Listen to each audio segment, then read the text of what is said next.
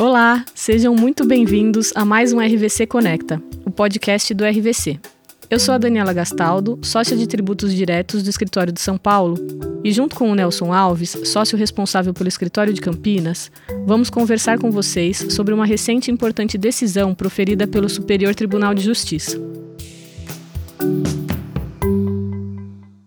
A decisão do STJ que vamos abordar hoje tratou de um pedido de uma empresa do sul do país para estender a isenção do ICMS à não incidência do imposto de renda e da contribuição social sobre o lucro concedida aos créditos presumidos. Em grandes linhas, entendeu o tribunal que há relevantes diferenças entre os incentivos fiscais em questão, relembrando isenção e crédito presumido, razão que motivou a negativa ao pleito apresentado pelo contribuinte.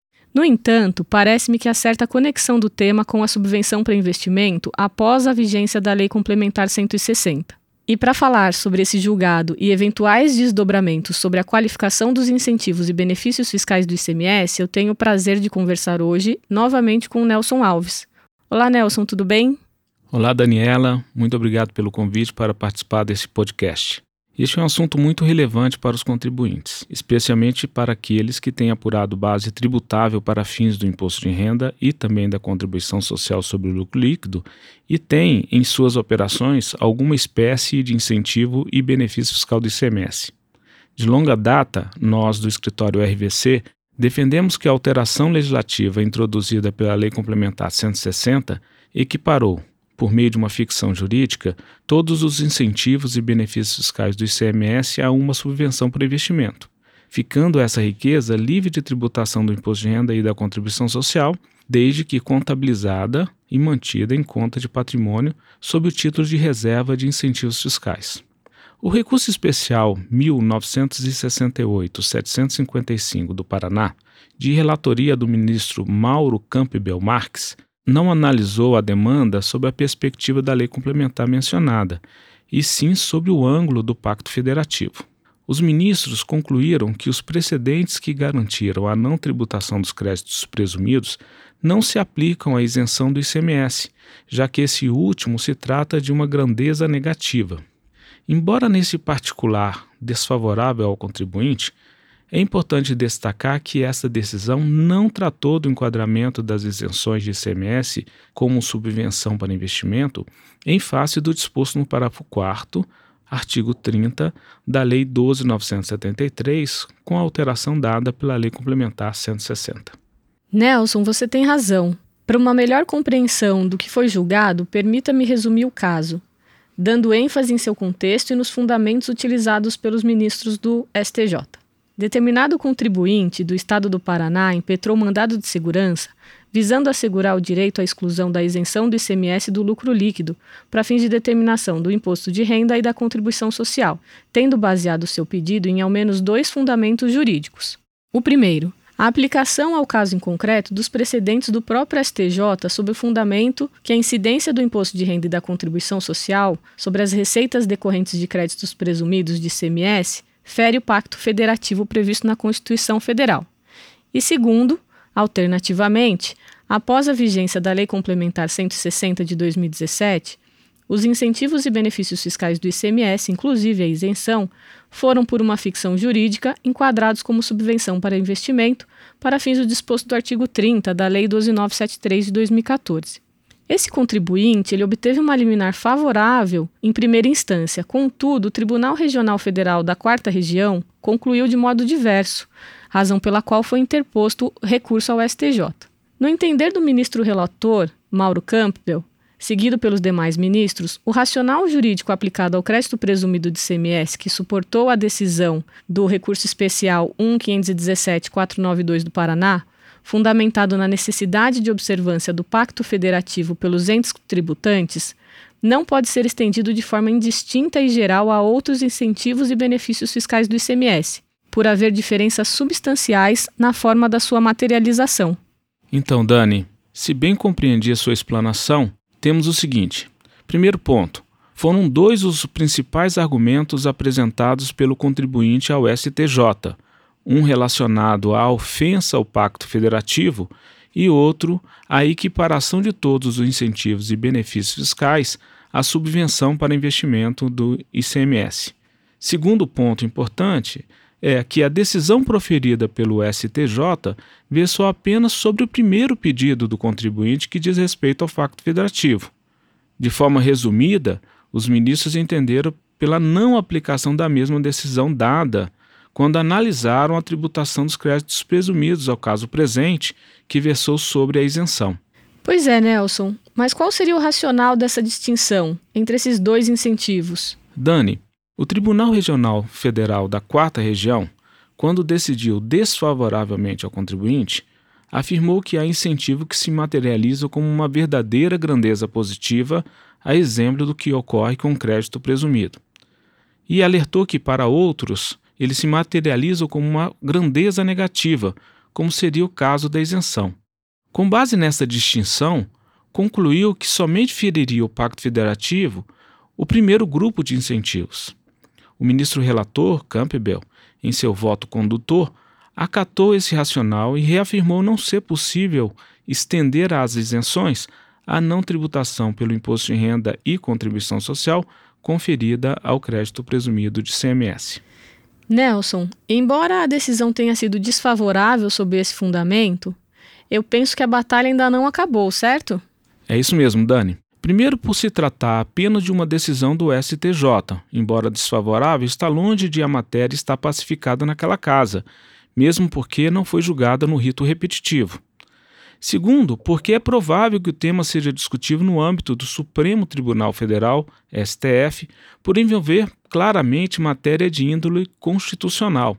E por fim, porém não menos importante, porque para evitar a supressão de instância judicial, o ministro relator decidiu devolver os autos para o Tribunal Regional da Quarta Região para que este reanalise a demanda, agora sim, sobre a perspectiva da Lei Complementar 160, que alterou a Lei Ordinária 12.973.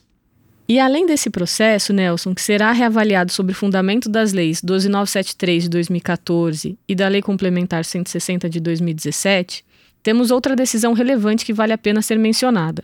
O recurso especial 1222547 do Rio Grande do Sul foi decidido favoravelmente ao contribuinte. Neste caso, o incentivo do ICMS materializou-se pelo diferimento do pagamento do imposto estadual devido, associado com a redução de juros e de correção monetária. A referida decisão não foi fundamentada a partir dos preceitos da Lei Complementar 160 e da Lei 12973 mas sim também pela ótica da inconstitucionalidade da incidência do imposto de renda e da contribuição social por violação do Pacto Federativo. Dani, este é um tema que ainda será muito debatido, seja na perspectiva do Pacto Federativo, seja após a vigência da Lei Complementar 160. Isso porque a decisão proferida pelo STJ, como já dito, não foi submetida ao rito repetitivo, podendo haver evolução e modificação no entendimento manifestado pelaquela Corte, e também pelo fato de que o Tribunal Regional Federal da Quarta Região irá analisar o um mérito agora sobre o fundamento da Lei Complementar 160. Neste particular, importante lembrar que o próprio ministro relator Mauro Campbell Marques deixou claro que o entendimento poderá ser outro quando a demanda for analisada face às disposições da referida lei complementar. Esse ponto é bastante interessante, Nelson. Considerando que a legislação em vigor é clara e expressa ao enquadrar de forma inequívoca todos os incentivos fiscais de ICMS como subvenção para investimento, a eventual decisão contrária ao contribuinte, negando a exclusão dos incentivos em foco da base de cálculo do imposto de renda e da contribuição social, violará os princípios da legalidade, da segurança jurídica, entre outros, o que pode acarretar a interposição de recurso extraordinário junto ao STF. E Nelson, falamos desse tema sob a ótica do Poder Judiciário. Agora, relembrando, como é que o Conselho de Contribuintes vem tratando a questão sob a ótica da subvenção para investimento? Boa pergunta, Dani. A Câmara Superior de Recursos Fiscais do CARF, em novembro de 2021, e pela segunda oportunidade, ao analisar o tema da subvenção para investimento após a vigência da Lei Complementar 160, proferiu decisão favorável ao contribuinte.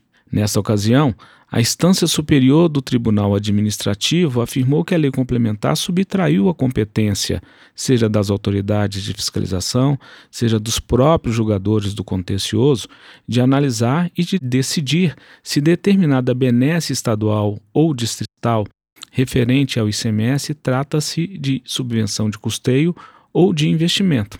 Reforçou ainda mais esse entendimento o fato de o presidente da República, por meio de ato oficial, formal e público, dirigido ao Poder Legislativo, atestar expressamente que os artigos 9 e 10 da Lei Complementar, se promulgado fossem, iriam equiparar subvenções meramente para custeio às subvenções para investimento. Assim, concluíram os julgadores da Câmara Superior de Recursos Fiscais do CARF que, após a efetiva promulgação de tais dispositivos, sem qualquer alteração ou adição ao seu texto, em razão de deliberada derrubada do veto presidencial, é necessário observar a legislação em vigor e dar o correspondente tratamento como previsto, sendo tal consequência a legítima vontade do legislador complementar. E Nelson, aos ouvintes interessados em adotar essa tratativa tributária diferenciada, quais são os principais cuidados que devem se atentar? Daniela, em primeiro lugar, o contribuinte com base positiva do imposto de renda e também da contribuição social deverá analisar suas operações sujeitas à incidência do ICMS. Caso seja identificado incentivo ou benefício fiscal de ICMS, é importante confirmar a existência de saldo de reserva de lucros, suficiente para comportar os valores que deixarão de ser tributados pelo imposto de renda e pela contribuição social. Por fim, a apuração dos valores, o reconhecimento contábil, além da estratégia de remuneração de seus sócios ou acionistas no curto e médio prazo, também são aspectos merecedores de atenção. Bem lembrado, Nelson. Considerando os requisitos para que as subvenções para investimento do ICMS não sofram incidência do imposto de renda e da contribuição social, os contribuintes precisam monitorar, inclusive, o andamento do projeto de reforma tributária do imposto de renda no Congresso, o qual poderá impactar substancialmente a remuneração de seus sócios ou acionistas. Bem, estamos caminhando para o final deste bate-papo. Vamos aguardar o desenrolar do tema junto ao Poder Judiciário. Obrigada, Nelson, por participar comigo deste episódio. Obrigada a todos os ouvintes por prestigiarem mais essa iniciativa do RVC e até a próxima. Obrigado mais uma vez pelo convite, Dani. Gostei muito de participar e fico à sua disposição para uma próxima oportunidade.